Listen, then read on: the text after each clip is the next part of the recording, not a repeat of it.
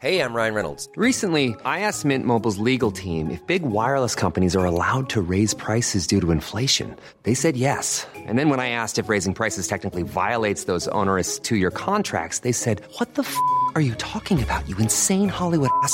So to recap, we're cutting the price of Mint Unlimited from $30 a month to just $15 a month. Give it a try at mintmobile.com slash switch. $45 upfront for three months plus taxes and fees. Promo for new customers for limited time. Unlimited more than 40 gigabytes per month. Slows. Full terms at mintmobile.com.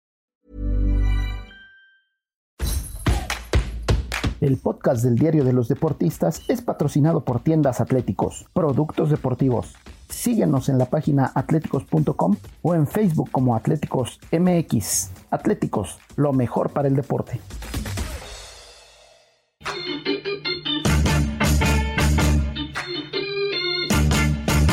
Esto, el diario de los deportistas.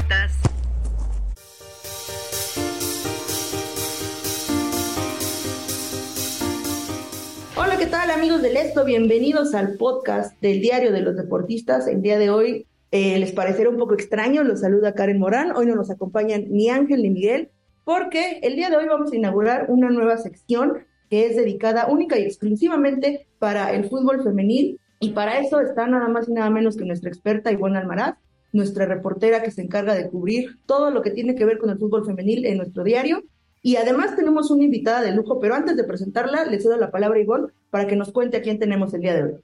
Gracias, Karen. Pues sí, como lo comentas, eh, a todos los que nos están escuchando, pues este es un episodio, ¿no? Digámoslo así, especial, muy importante para nosotros, eh, porque justamente tenemos este espacio, esta oportunidad de hablar del fútbol femenil y qué mejor que tener una invitada de lujo, Karen, para poder inaugurar nuestro primer, digamos, así como episodio de la sección.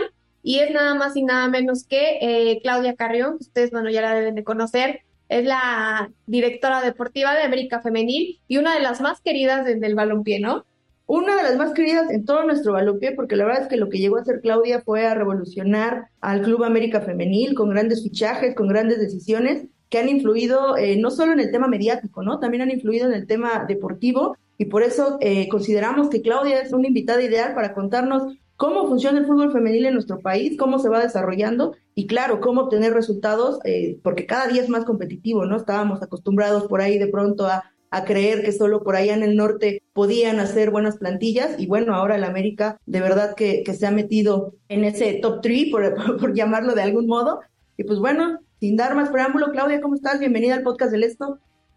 Hola Karen, hola Ivonne, ¿cómo están? Mucho gusto estar aquí con ustedes. La verdad es que siempre es un honor poder compartir estos espacios.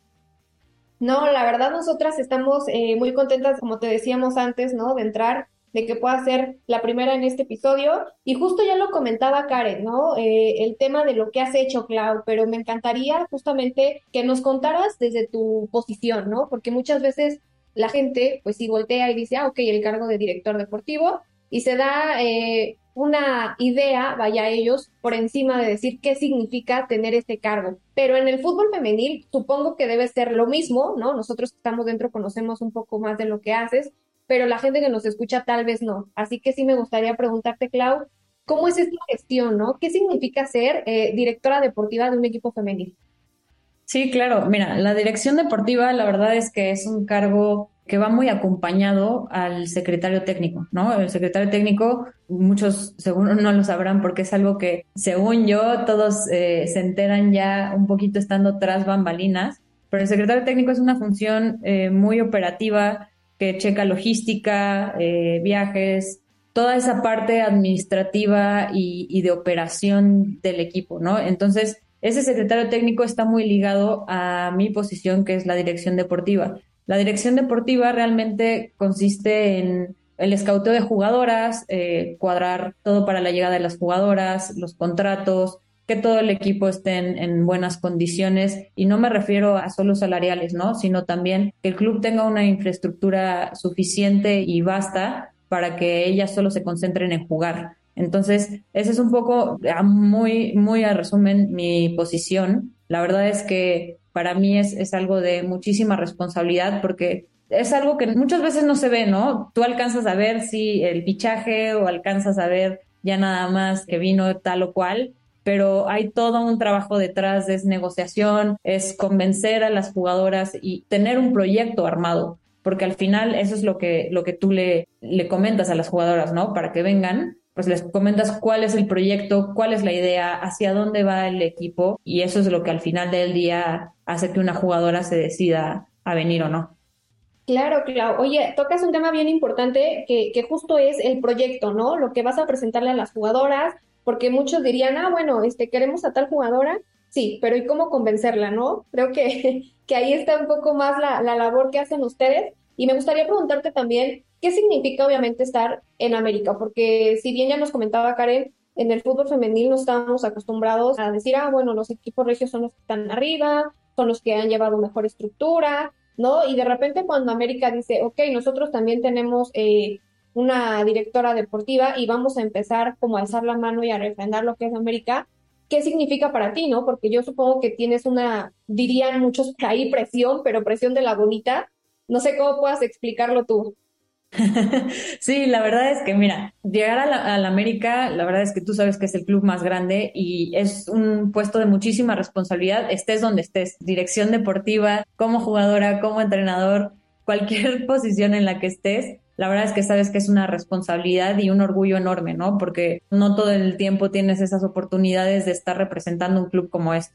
Y partiendo de ahí, la verdad es que el llegar a la América y tener todo ese apoyo, pues hace mucho más fácil las cosas. Sí es una presión de alguna manera, pero se te olvida porque al final tú sabes que, que, vas a dar todo de ti para que las cosas funcionen. Entonces es toda tu dedicación, todo tu esfuerzo y todo el trabajo que haces detrás para que se vean los resultados. Y como bien mencionabas, no queríamos quedarnos atrás con la parte femenil. Como sabes, en el varonil pues está más que estipulado con los campeonatos y con toda la historia del club. Pero con el femenil queremos hacer lo mismo, ¿no? Queremos estar en los primeros lugares, queremos competir en campeonatos, queremos ser punta de lanza en todo el proyecto, no solo con el primer equipo, sino también en fuerzas básicas y todo lo que viene, la estructura que viene detrás, ¿no?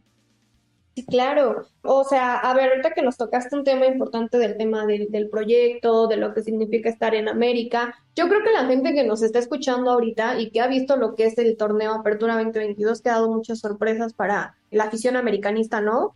Inclusive en femenil, que ya se meten cada vez más. Hay algo que yo creo que la gente quiere saber, Clau, y te lo tengo que preguntar. El tema de los fichajes, el tema de, eh, ahorita trajiste una bomba, ¿no? Andrea Pereira, que es como el, el, fichaje bomba que todo el mundo dijo, pero ¿qué está pasando? ¿No? O sea, de repente, o sea, Clau trabajó de manera sigilosa y de repente ya la presentaron y todo fue de, ok, nadie supo, es más, ni nosotros supimos, Clau. sí, Porque también Alison y, y Katy fueron algo sumamente mediático.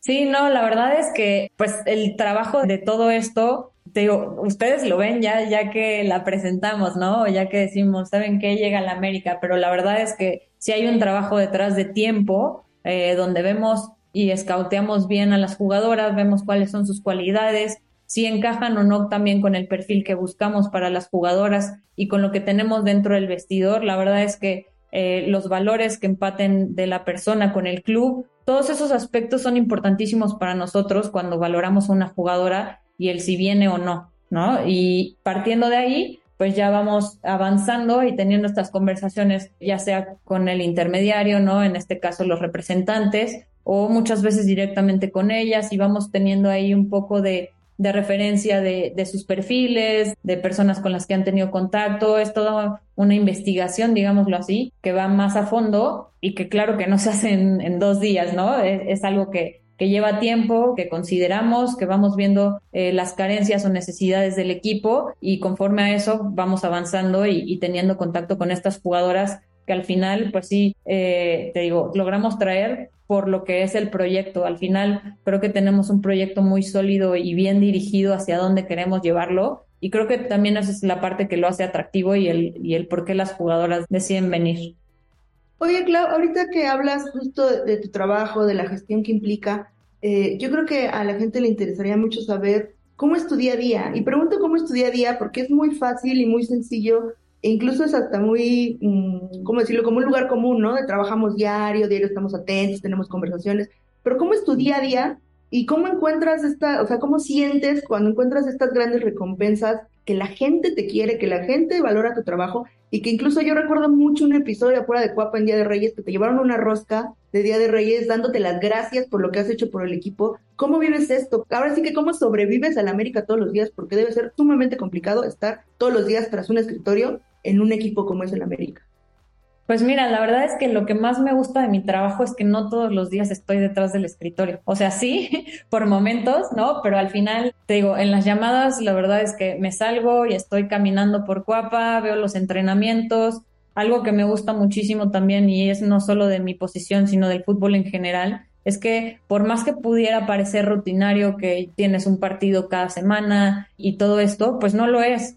Al final van saliendo cosas o detalles con jugadoras, con cuerpo técnico, con eh, los demás directivos, ¿no? Y son detalles en los que te vas adentrando y tienes que hacer a veces juntas, tienes que prestar más atención en los entrenamientos. O sea, todo esto hace que tu día a día no sea igual, ¿no? Entonces, me parece súper interesante y la verdad es que no me quejo, al contrario, lo disfruto muchísimo porque no tengo un día igual al otro. Entonces, sí esa parte de, vivir la presión y vivir toda esta responsabilidad, pues es padrísimo porque al final sabes que, vas a trabajar y vas a dar todo de ti para poder llegar a esa recompensa y la verdad es que las personas lo, lo reconozcan es como la cereza del pastel, ¿no? La verdad es que para mí es importantísimo que funcione dentro de la cancha y ya si lo demás viene, pues está, está increíble. Pero el hecho de que podamos funcionar como equipo y poderles dar a ellas las herramientas necesarias para que solo se preocupen por eso,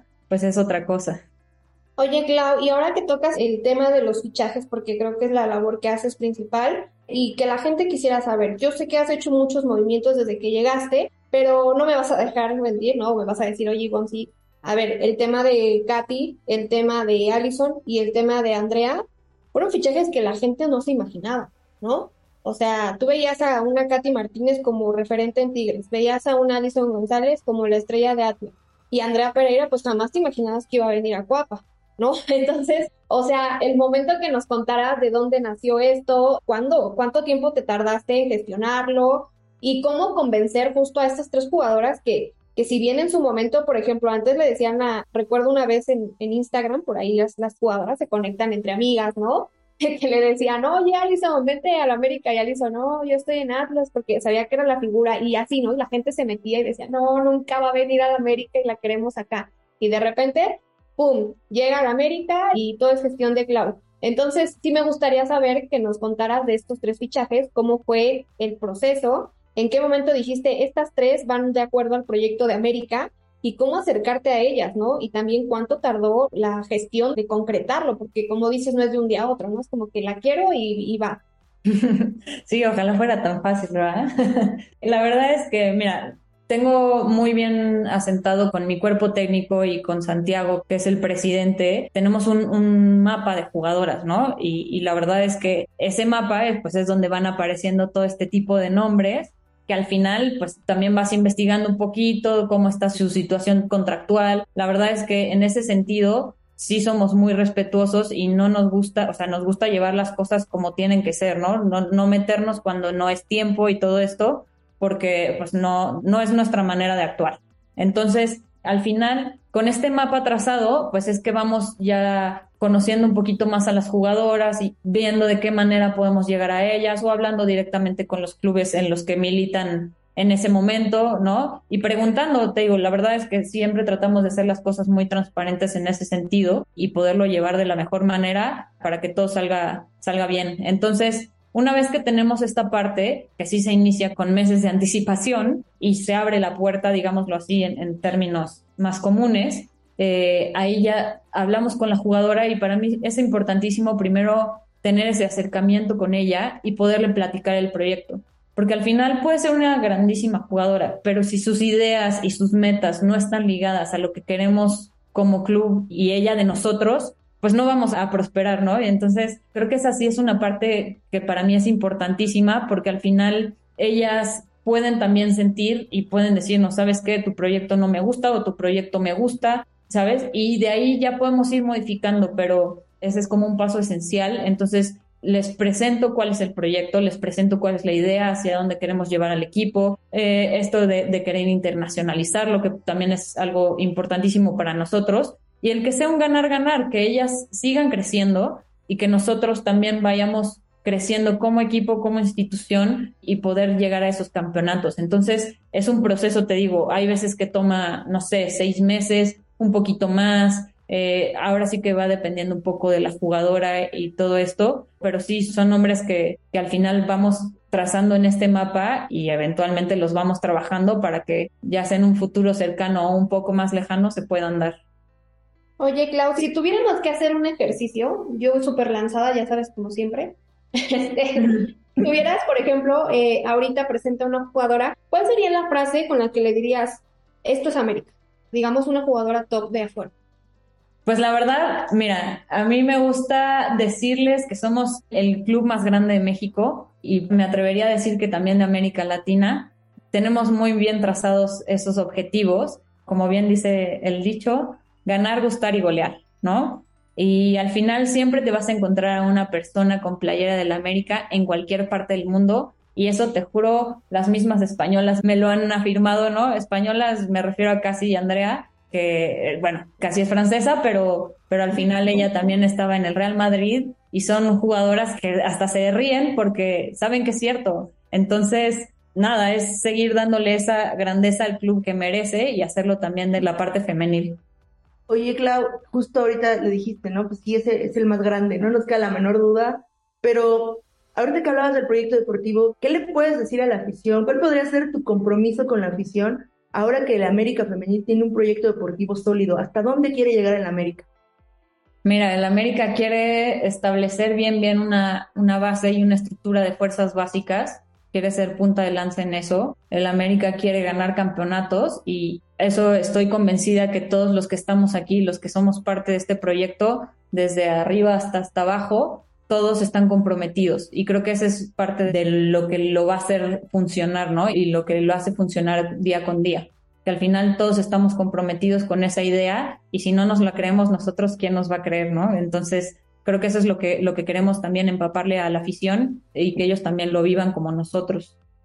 Y ahora que dijiste que querías que América, bueno, obviamente se viera eh, de manera internacional, ¿no? Eh, femenil, como ya tuvieron amistosos con equipos de fuera en este torneo que recién jugaron. Me gustaría preguntarte, ¿van a haber más eh, amistosos o te interesa tener este tipo de partidos más adelante con equipos, digamos, de top en Europa? Porque creo que, si no estoy mal, después de esta participación, el equipo se vio mejor, ¿no? El nivel todavía se vio mejor y yo creo que esto ayudó. Entonces, ¿se van a hacer o no se van a hacer más amistosos de Europa?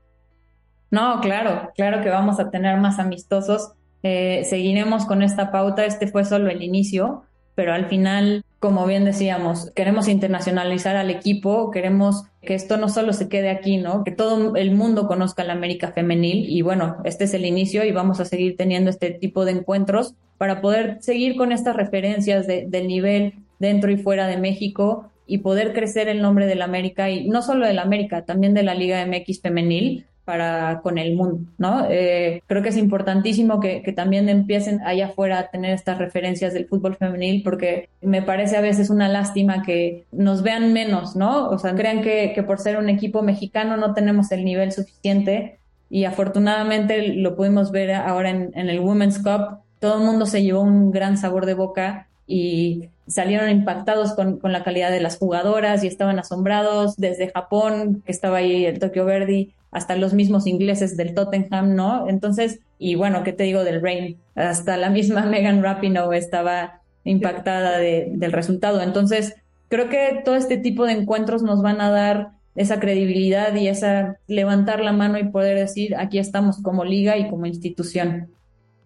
Buenísimo, Clau. Pues mira, no me queda más que agradecerte por haber estado aquí con nosotras en nuestro primer episodio de fútbol femenil. De verdad te repito, es un honor y pues solamente queda de este lado desearte lo mejor, ¿no? Todo el éxito y que sigas creciendo en lo personal como en, equipo, ¿no? Con la institución. Y pues eso, gracias Clau por habernos acompañado. No, gracias a ustedes por el espacio, mucho éxito en esta nueva, en esta nueva sección y espero verlos, verlos pronto. Gracias, Clau. A mí nada más me gustaría lanzar una última pregunta así, final, rápida y contundente. ¿Este año el América es campeón? Sí. Perfecto. ¿eh? Aquí todos nuestros escuchas del podcast del Esto están de testigos que Claudia Carreón firma que el América es campeón. Ojalá que sí. Mucho éxito, Claudia. Agradecemos eh, tu presencia en este podcast y también agradecemos a Natalia Castañeda y a Nani Araujo en la producción de este podcast. Gracias, Ivonne, por acompañarnos. A ustedes, queridos escuchas que están del otro lado de la bocina, les recordamos que este y otros podcasts de la OEM los pueden escuchar en Spotify, Apple Podcasts, Google Podcasts, Deezer, Acas y Amazon Music. Muchas gracias por escucharnos. Hasta la próxima.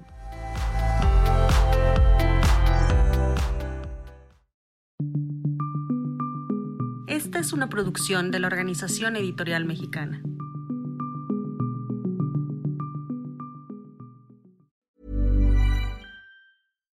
If you're looking for plump lips that last, you need to know about Juvederm lip fillers. With Juvederm Volbella XC and Juvederm Ultra XC, your lip look, whether it's subtle or bold, can last up to one full year with optimal treatment and no additional maintenance. Find a licensed specialist and see if it's right for you at juvederm.com today. That's J U V E D E R M.com. Add fullness to lips in adults over 21 with Juvederm Volbella XC or Juvederm Ultra XC. Do not use if you have severe allergies or a history of severe allergic reactions, or if you're allergic to lidocaine or the proteins used in Juvederm. Tell your doctor if you have a history of scarring or taking medicines that decrease the body's immune response or that can prolong bleeding. Common side effects include injection site redness, swelling, pain, tenderness, firmness, lumps, bumps, bruising, discoloration, or itching. As with all fillers, there's a rare risk of unintentional injection into a blood vessel, which can cause vision abnormalities, blindness, stroke, temporary scabs, or scarring. For full important safety information, visit juvederm.com.